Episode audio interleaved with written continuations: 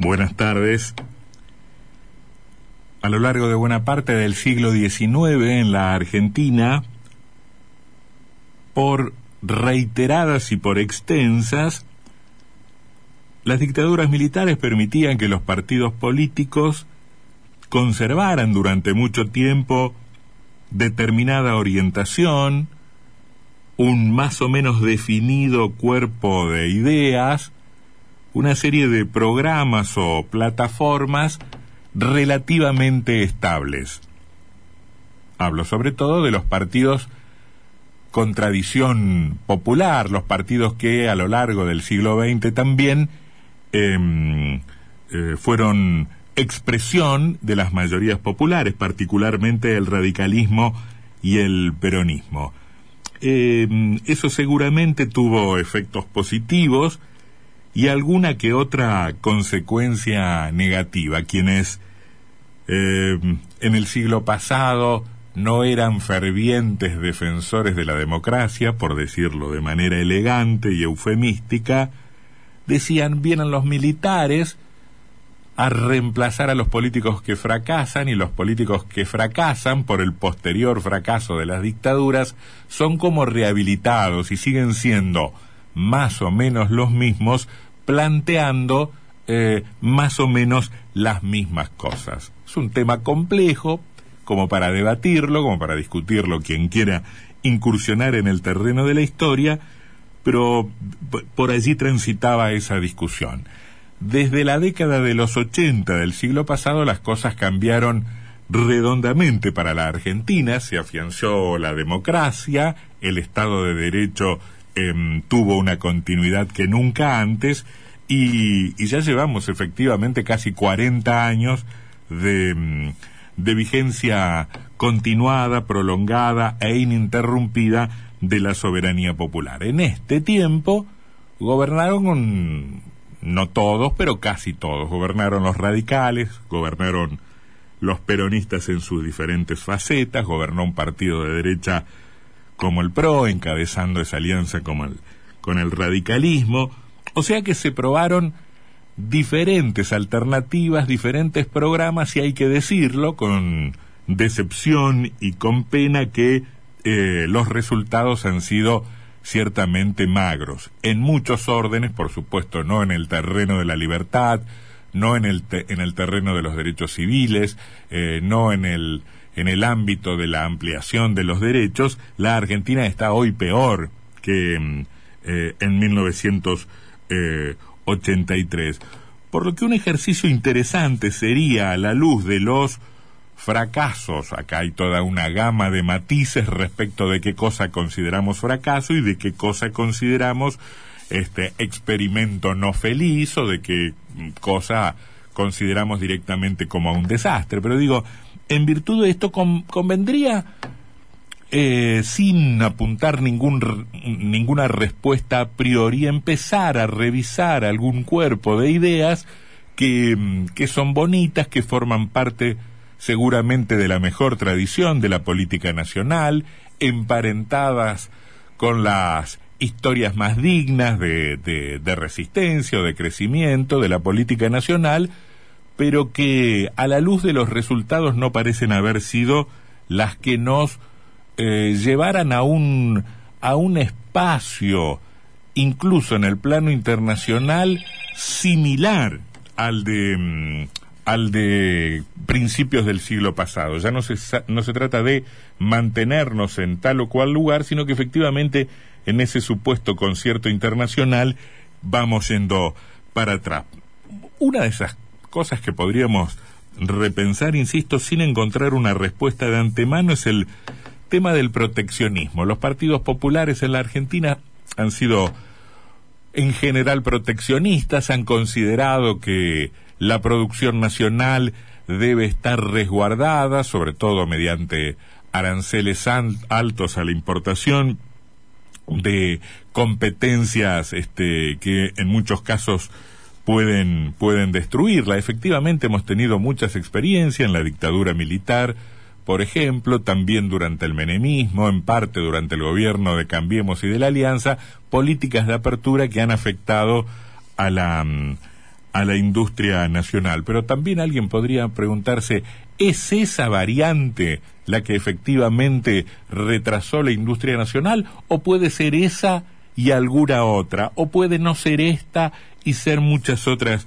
eh, y ser muchas otras cosas? Em, un poco forzadamente, de manera provocativa, planteamos este posible ejercicio en virtud de, em, de una noticia que, em, que aparece publicada eh, hoy y que da cuenta de,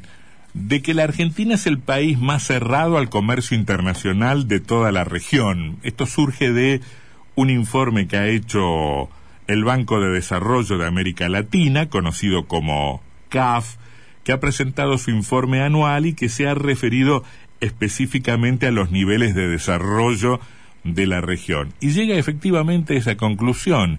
que mm, en el continente, sacando a Venezuela, país al que ya no se cuenta porque no mide estadísticas o porque no tiene estadísticas confiables y por lo tanto se lo saca incluso de la comparación, quitando a Venezuela, la Argentina y Brasil son los países menos integrados comercialmente. El nuestro es uno de los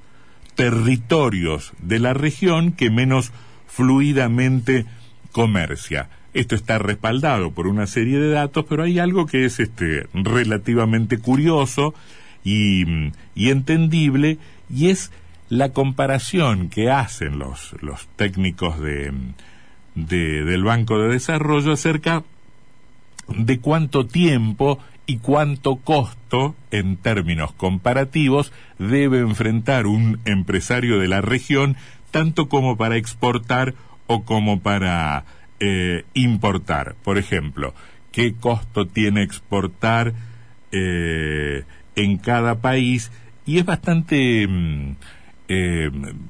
bastante rigurosa da la sensación la comparación porque lo que hace no es comparar cualquier sector y la venta de un producto a cualquier país sino que compara el producto más competitivo de un país vendido a su socio comercial más importante. El costo por operación dice el informe tiene para una empresa argentina eh, un, una erogación de 200 dólares menos en esto no nos iría tan mal, que para el resto de los países del Mercosur que tienen un promedio de 800 dólares. Ahora, los inconvenientes son para la importación, para un empresario que quiera importar. Una operación de ese tipo